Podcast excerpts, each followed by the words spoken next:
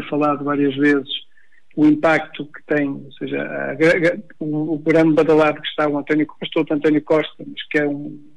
uma pessoa que está numa, na parte pública, que é uma empresa de gestão energética,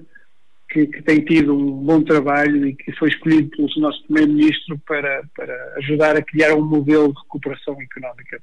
Portugal, à semelhança dos outros países europeus, pode ter, nesta, neste período, nesta crise, haver uma janela de oportunidade. Uma janela de oportunidade por dois motivos. Vai haver muito dinheiro e quer-se refundar a Europa.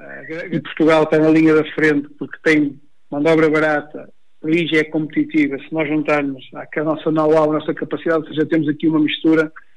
pode ser bastante explosiva. Com esta situação que nós temos de haver liquidez e da própria economia na zona euro querer se refundar, ou seja, querer começar a, a, produzir internamente aquilo que normalmente estava a deslocalizar para outros países, pode ser decisivo uh, esta situação para podermos crescer. Por isso eu vejo estes números, João, como uma oportunidade, e não como um problema.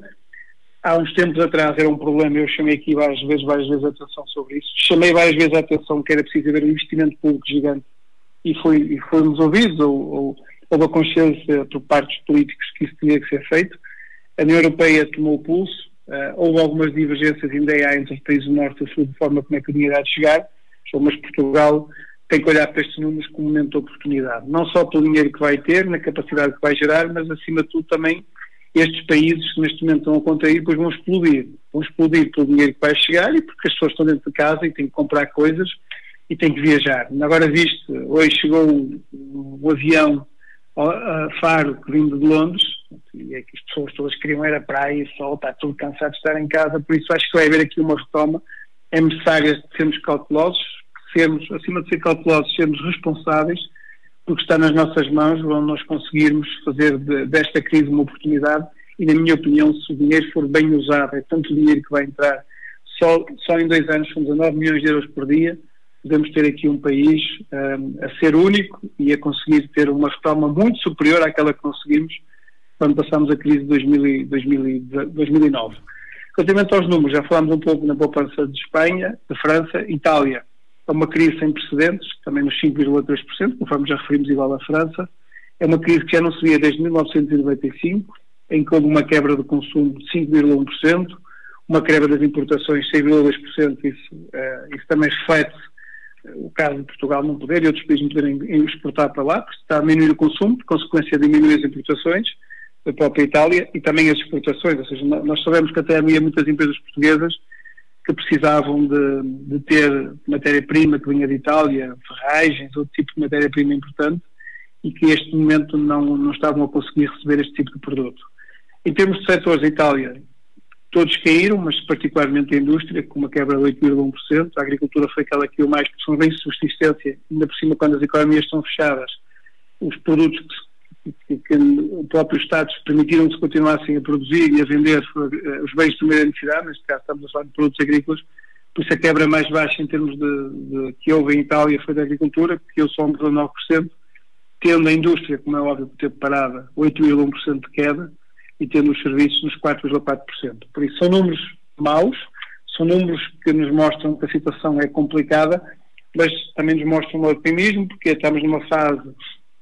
de voltar à normalidade. Estamos numa fase em que há liquidez, há uma consciência política, há uma vontade dos Estados de poderem dinamizar uh, ou refundar a economia da zona euro. Não é só meter dinheiro, é mudar o paradigma, mudar a lógica. Portugal também está, está-se a reunir de recursos humanos e de quadros qualificados para isso mesmo.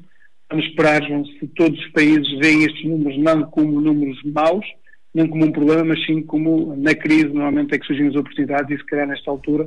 vamos todos olhar para isto, não só por este problema, mas o que é que virá a seguir e o quão bom poderá a economia crescer no futuro. Vamos ver então.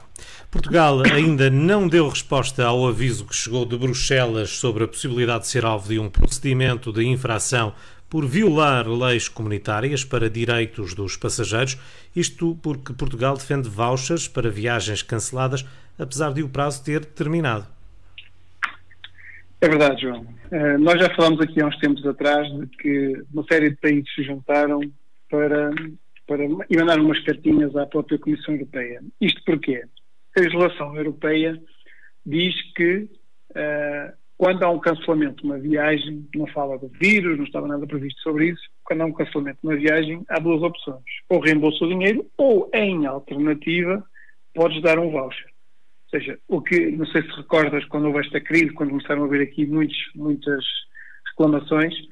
o que é facto é que o governo português veio com uma legislação que contrariava a legislação da União Europeia. E depois tinha as pessoas a chegar às agências de viagens e aos hotéis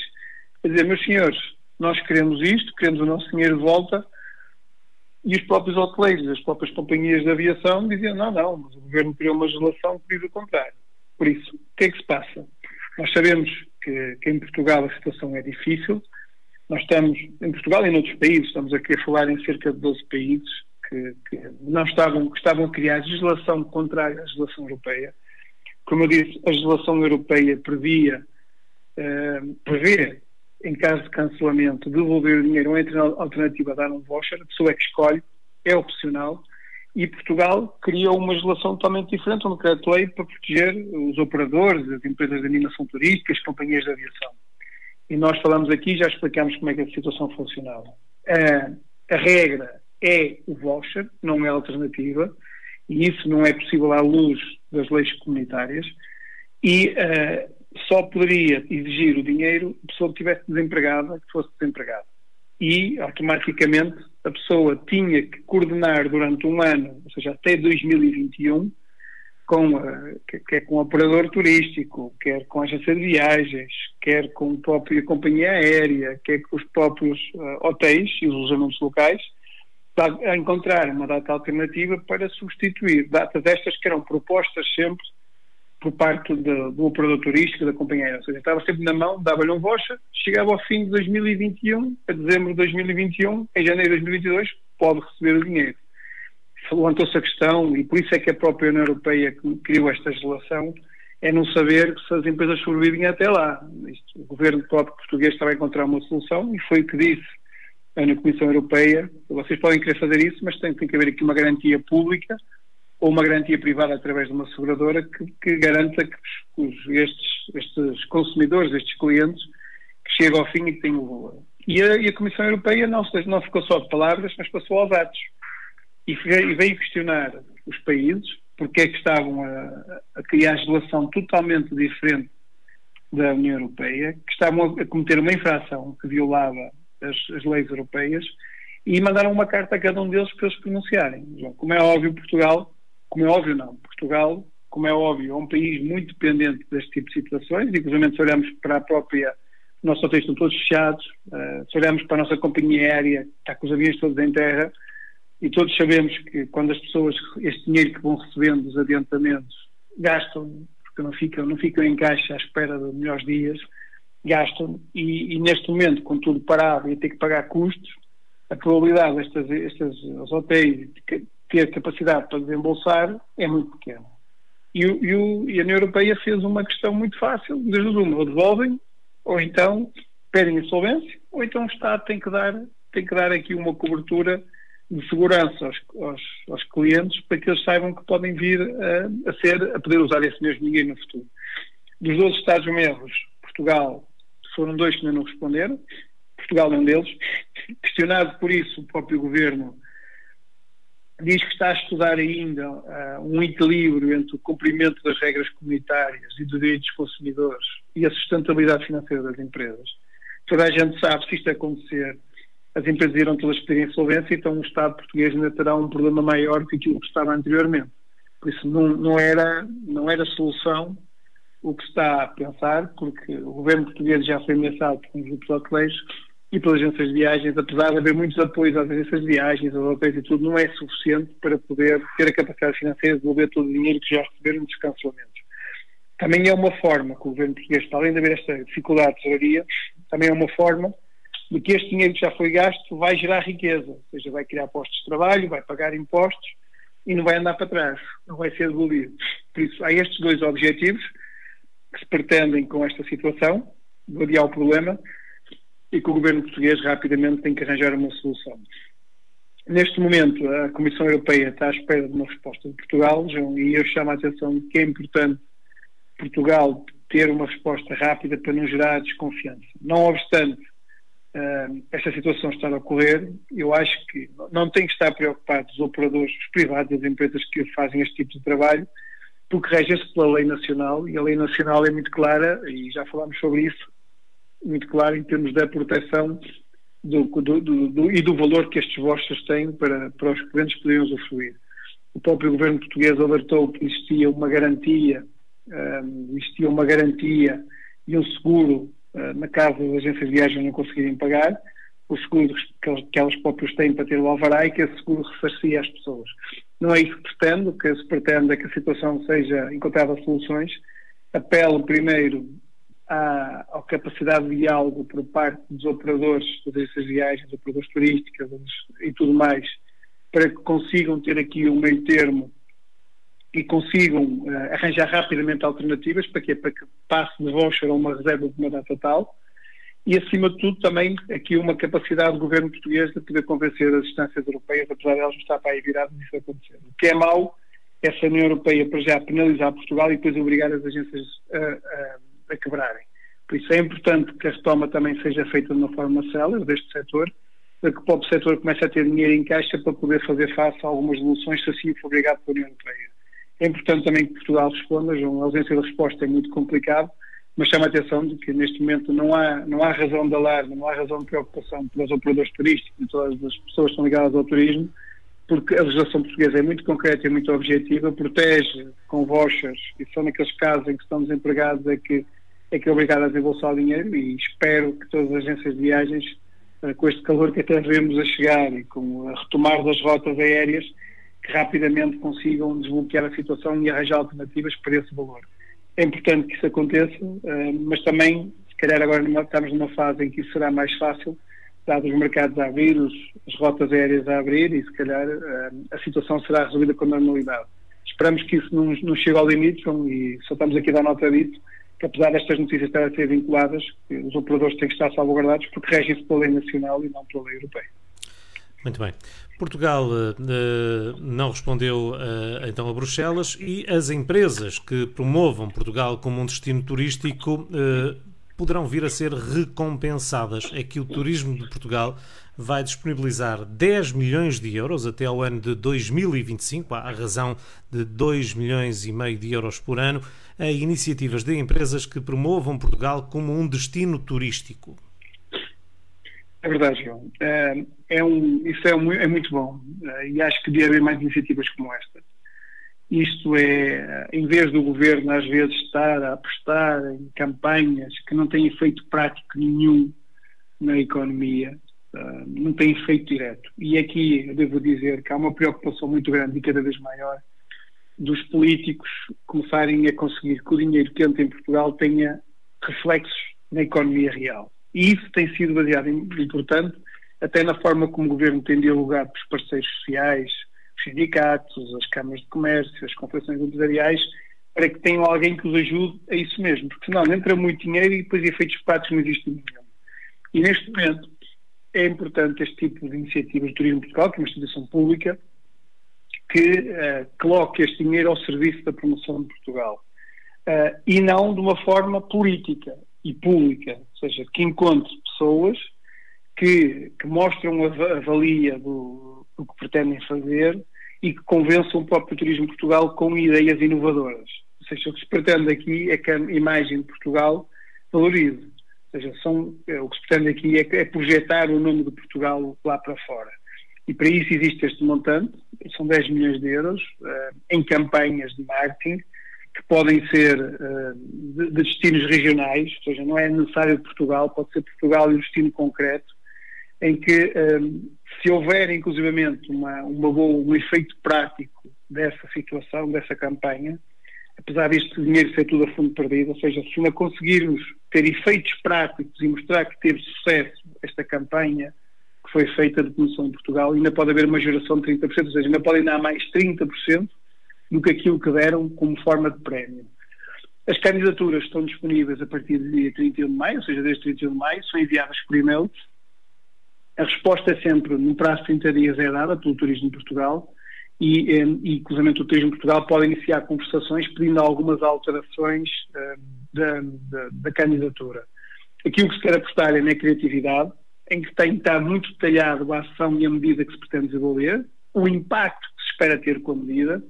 os custos estruturais dessa mesma medida e o apoio que a empresa precisa. Por isso tem que estar um projeto muito bem feito, não adianta estar a fazer projetos à sorte. Projetos inovadores, projetos com criatividade, com, que valorizem Portugal, que removam Portugal lá fora, porque Portugal tem consciência de que o turismo uh, tem um impacto brutal na nossa, na nossa economia, representa 18%, e é preciso, agora não mais do que nunca, promover Portugal com ideias inovadoras, com os privados, muitas vezes, têm ideias muito boas que às vezes não chegam à parte política e que normalmente não têm efeitos práticos. Vão surgir muitos, muitas situações destas, com este dinheiro que vai entrar em Portugal vai haver muitos, muitas candidaturas deste género e eu chamo a atenção de que as pessoas têm que estar preparadas para esta situação e para terem capacidade de execução, primeiro, para terem capacidade de análise, de identificação de oportunidade, de terem ideias de implementar e depois conseguir las pôr em prática. Porque às vezes muitas pessoas têm boas ideias, mas não conseguem as pôr no papel e depois colocá-las em prática, ficam só com a ideia. Para, para poder fazer isto, a empresa tem que ser um agente económico na cadeia da produção e distribuição turística, do mercado, tem que, ter, tem que estar legalmente estabelecido e capacidade para executar essa atividade, por isso tem que ter um alvará e tem que estar legalmente constituída, não podem ter dívidas à Segurança Social e ao Fisco, e mostrar que tem recursos, equipa, experiência, know-how para colocar isto em prática. É importante, como eu, digo, como disse há pouco, há muitas pessoas que têm boas ideias, mas depois não têm equipa para colocar em prática e o dinheiro desaparece e depois uh, efeitos práticos não existe nenhum. Também é, é também é pedido, um, eh, em termos de, do projeto da candidatura, coisas muito objetivas, ou seja, que não, quanto irão aumentar o número de turistas e porquê, quanto irão, irão aumentar o número de hóspedes e dormidas e porquê, quanto irão aumentar as receitas turísticas, se vamos quebrar a sazonalidade, porque nós sabemos que o turismo tem picos durante o ano, para tentar arranjar medidas que quebrem essa sazonalidade, quebrar também a concentração de turistas só no litoral, também arranjar projetos que os levem para o interior, com ideias inovadoras e apelativas, novos produtos, ou seja, é uma série de situações em que pretendem ver isto envolvido. Ou seja, também já sabemos se este dinheiro, que na prática pode ser a fundo perdido por parte do Estado, mas que se nós aumentamos o número de turistas, se aumentamos o número de hóspedes, se aumentamos o número de feitas turísticas, se pomos o interior melhor, também vai gerar impostos porque o consumo e, a, e, esta receita vai gerar impostos que está a ressarcido por outro lado e terá um efeito que muito multiplicador. Se calhar com 10 milhões de euros, além de pôr a economia a mexer de uma forma muito maior, também consegue arrecadar receitas para isso. Por isso é uma oportunidade que, que já está disponível, chama as pessoas que tiverem alguma dúvida, podem consultar o portal do Turismo Portugal, lá está explicado com mais detalhe o que é que se pretende, me incentivo toda a gente a fazer isto, porque para além de ser bom para cada uma das empresas, temos que ter um espírito nacional e é bom também para Portugal, porque é um setor que está a sofrer muito com esta situação e nós vemos os restaurantes, as praias, os hotéis todos vazios. Com este calor, João, hoje dizia uma pessoa que está ligada a este setor, que é meu cliente, se nós estivéssemos numa altura normal, teríamos hotéis cheios, praias cheias, o consumo a ferver, a cidade do Porto, a cidade de Lisboa e mesmo o interior, o Algarve, completamente lotados, e não, hoje passei no Porto, estava a cidade com muito pouca gente e pouco trânsito para poder chegar a qualquer lado. Por isso, é importante sabermos deste tipo de candidaturas, mas é importante que haja promotores com qualidade, com projetos de qualidade e que realmente tenham efeitos práticos. E hoje em dia não se falou como até agora, João, nunca se falou tanto como até agora de o dinheiro que vem ter eficácia prática na realidade para que a economia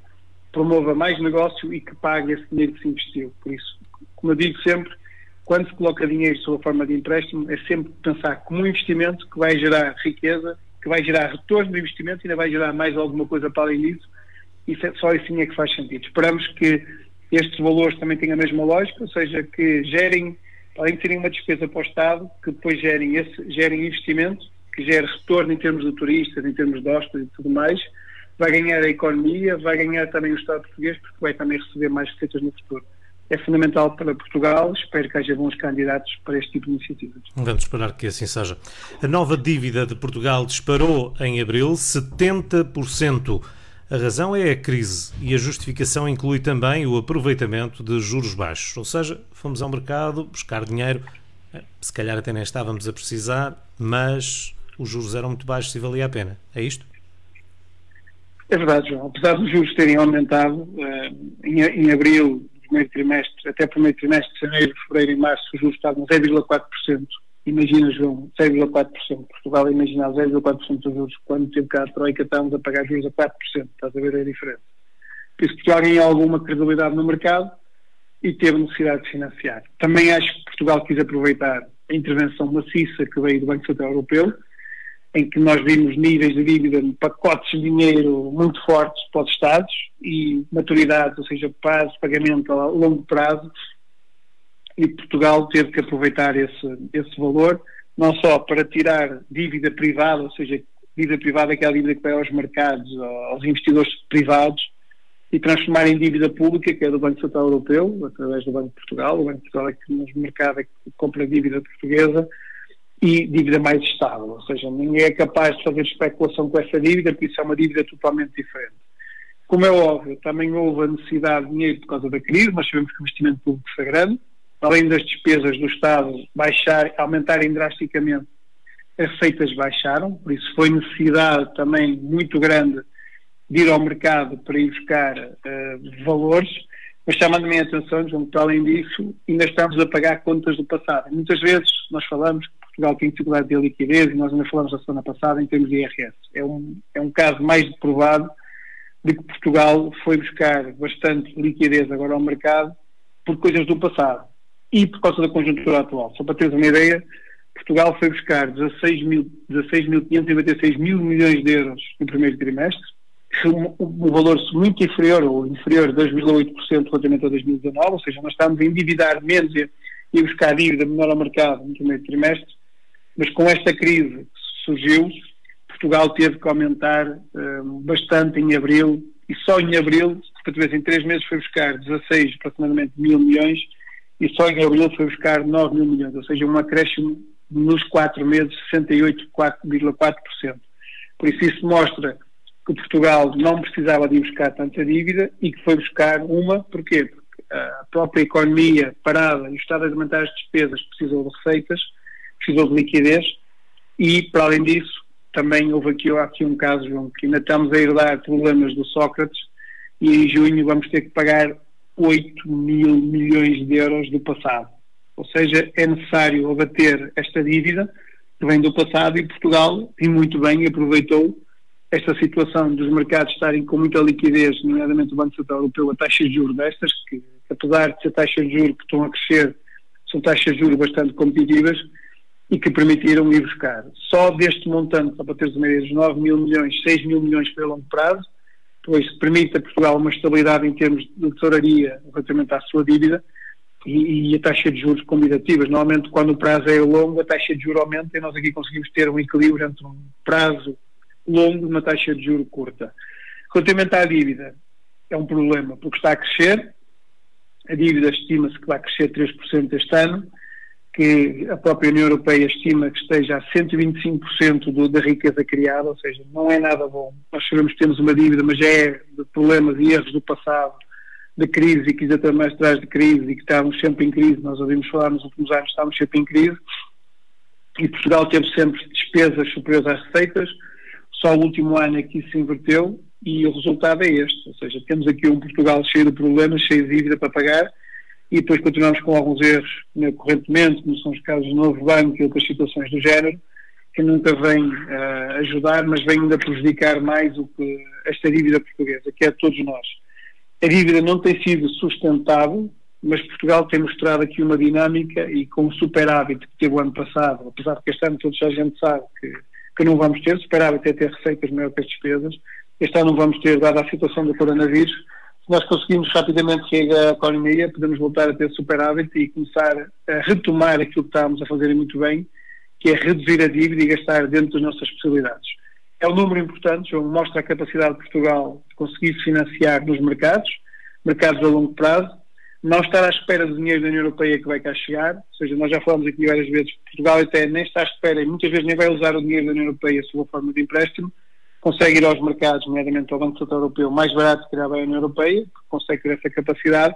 e uh, dá-nos aqui alguma tranquilidade para não chegarmos a situações conforme tivemos com a Troika, em que teve de ser mesmo a União Europeia a emprestar-nos porque os mercados já nos emprestavam, onde estávamos a taxas de juros especulativas e das giotas e não a taxas de juros do mercado. Por isso dá-nos alguma tranquilidade, mas acima de tudo também uma preocupação porque a dívida está a crescer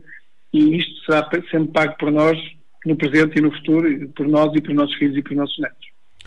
Muito bem, está concluída a edição de hoje das eh, Dicas de Economia. Amanhã, terça-feira, ainda vamos estar cá depois das sete da tarde e amanhã também vamos uh, ficar a saber em que horários uh, passaremos a estar no ar diariamente, porque a partir de quarta começa o futebol, ou recomeçam os jogos da Primeira Liga de Futebol e isso vai trazer ou vai implicar uma alteração de horário na questão uh, relacionada com uh, o futebol ou com as dicas de economia, uma vez que alguns dos horários do futebol vão coincidir precisamente com uh, este horário das 7 da tarde, depois das notícias às 7 da tarde.